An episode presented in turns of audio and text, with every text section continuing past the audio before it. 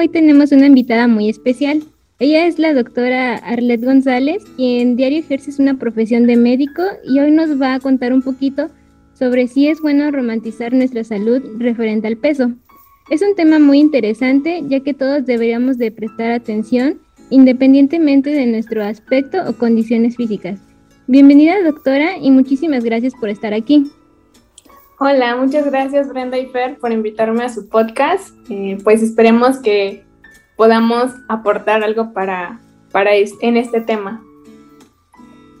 Te aseguro que sí. Y bueno, pues queremos empezar platicando sobre que últimamente hay todo un debate, ¿no? Acerca de este movimiento que le llaman Body Positive.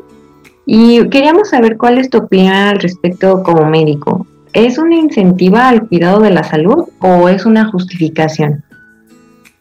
Bueno, pues primero que nada yo considero importante eh, aclarar lo que es este movimiento, porque desde mi opinión se me hace un movimiento muy bueno que pues ha traído varios beneficios. Eh, más que nada porque busca quitar estereotipos y que nos demos cuenta que todos los cuerpos son diferentes, son bonitos y están bien. ¿A qué me refiero con esto?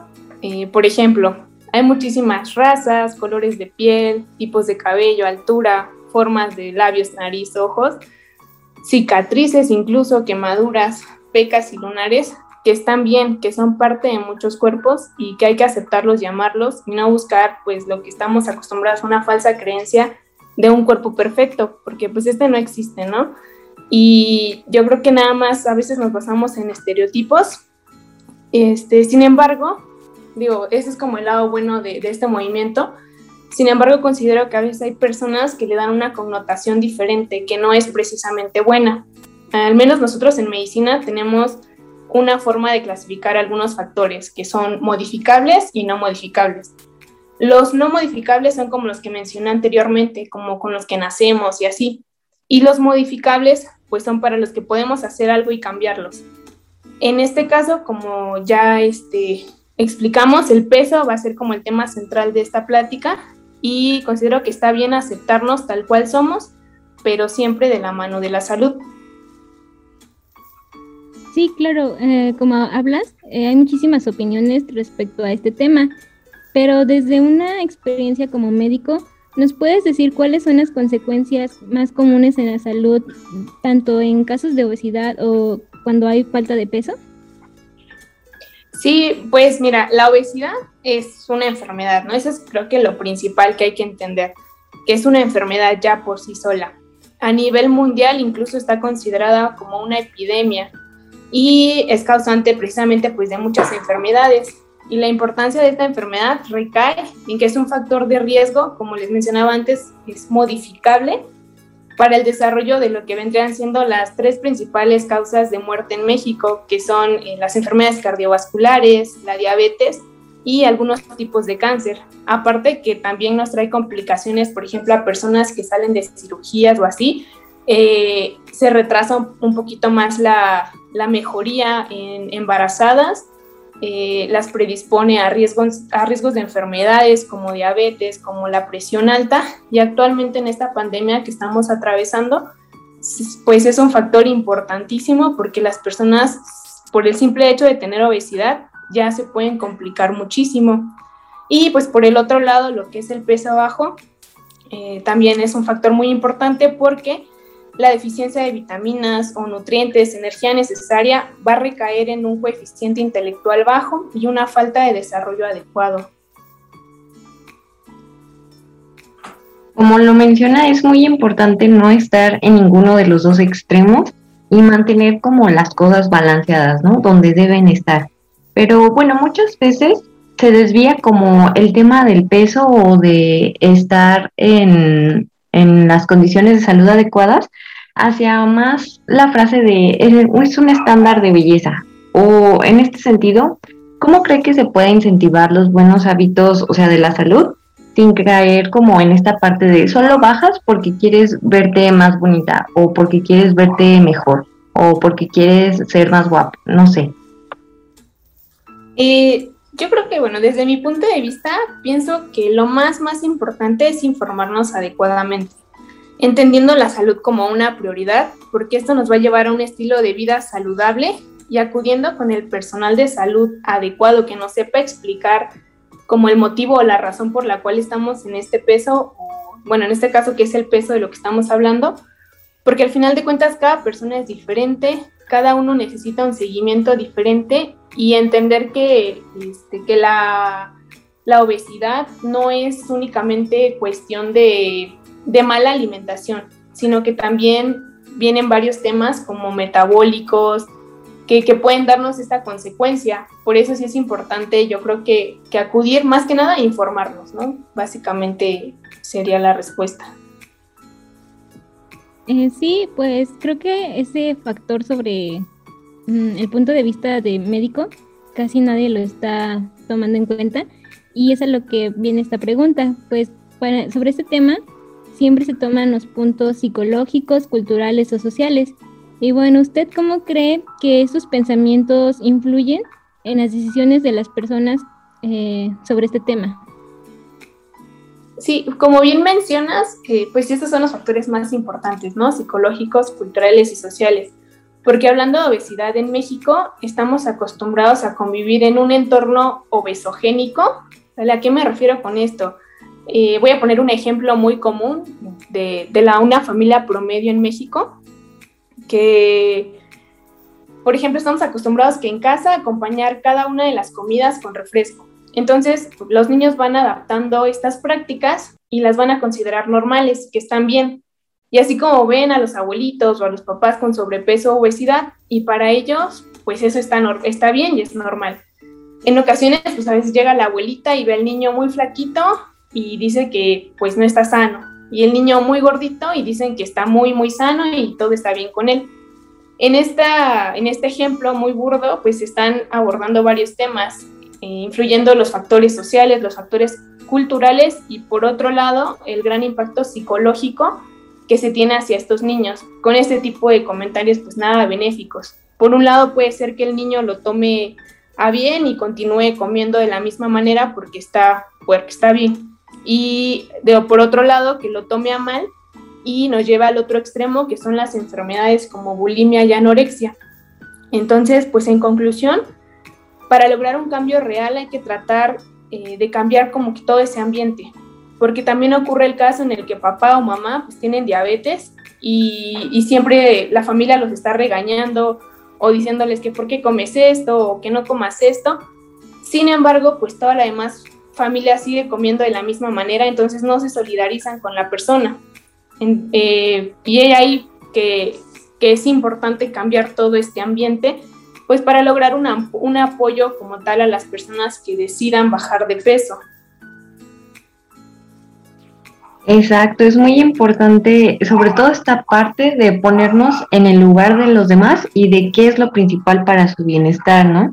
Y bueno, como ya se ha comentado, pues el bienestar no solo cae en la salud física. Y bueno, desde este punto, ¿cuáles considerarías que son como los principales problemas o las principales dificultades para que las personas distingan entre el peso correcto y un peso idealizado? Pues recaigo en lo mismo, que es la desinformación.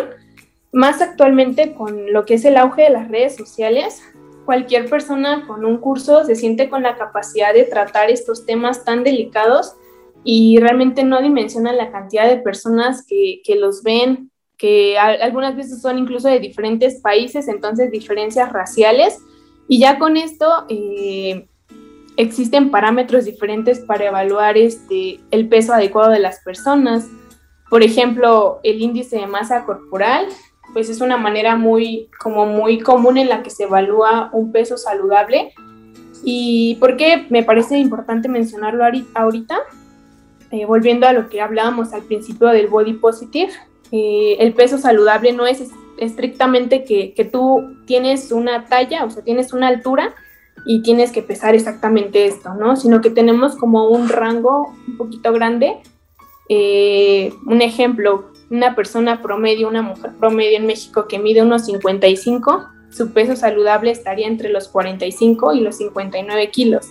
Entonces sí tenemos como un rango un poquito grande y Y, es esto, ¿no? Más que nada la información, así informarte de manera adecuada, porque la desinformación es la principal causa de, idealizar un, peso.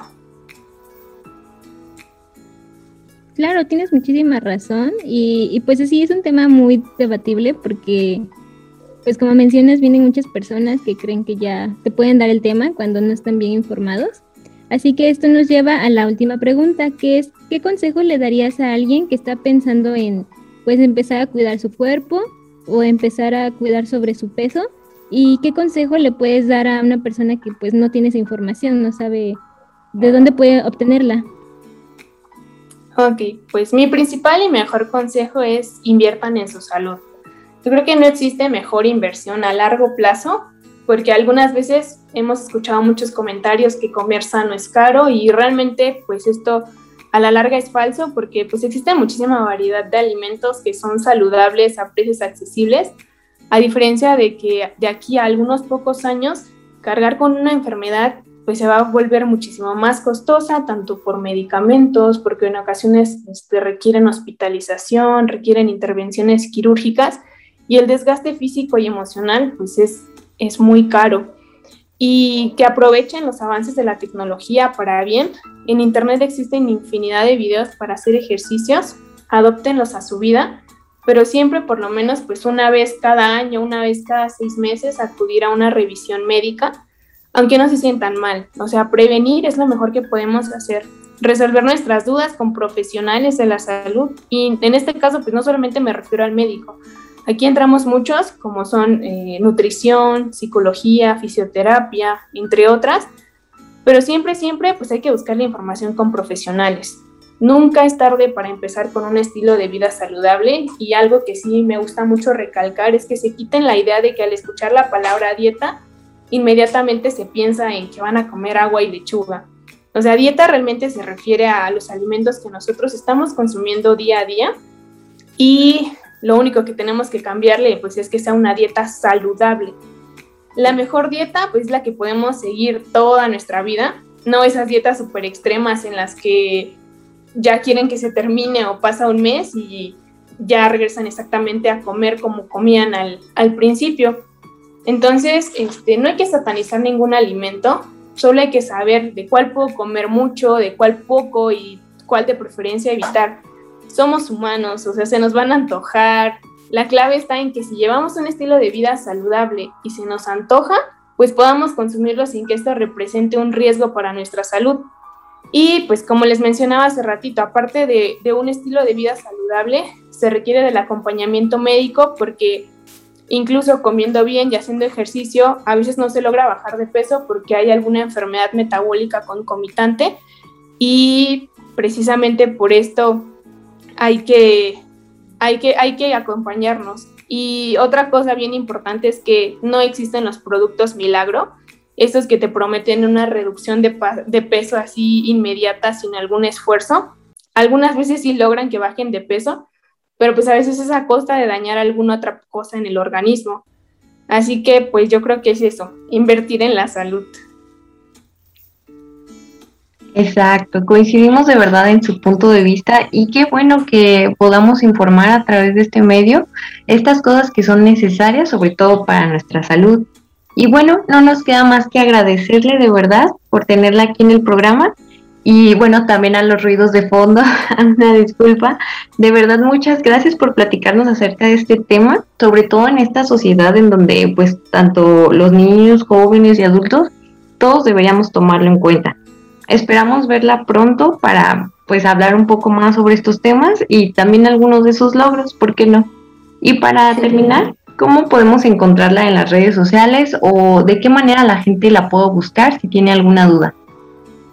Ah, ok, pues miren, les comparto eh, mi Facebook, es arlet.cruzgles y mi Instagram, estoy como arletcgles entonces, son más que nada redes personales, pero pues con mucho gusto, si tienen alguna duda, por ahí nos podemos contactar. Muchísimas gracias.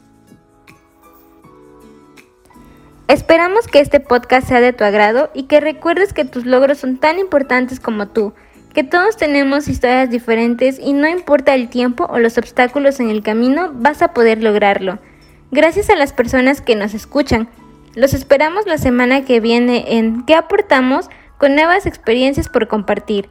Si crees que todos somos valiosos, por favor, comparte con tus amigos, conocidos o con cualquier persona que creas que se identifique con el logro del día de hoy y que pueda lograr motivarse. Muchas gracias.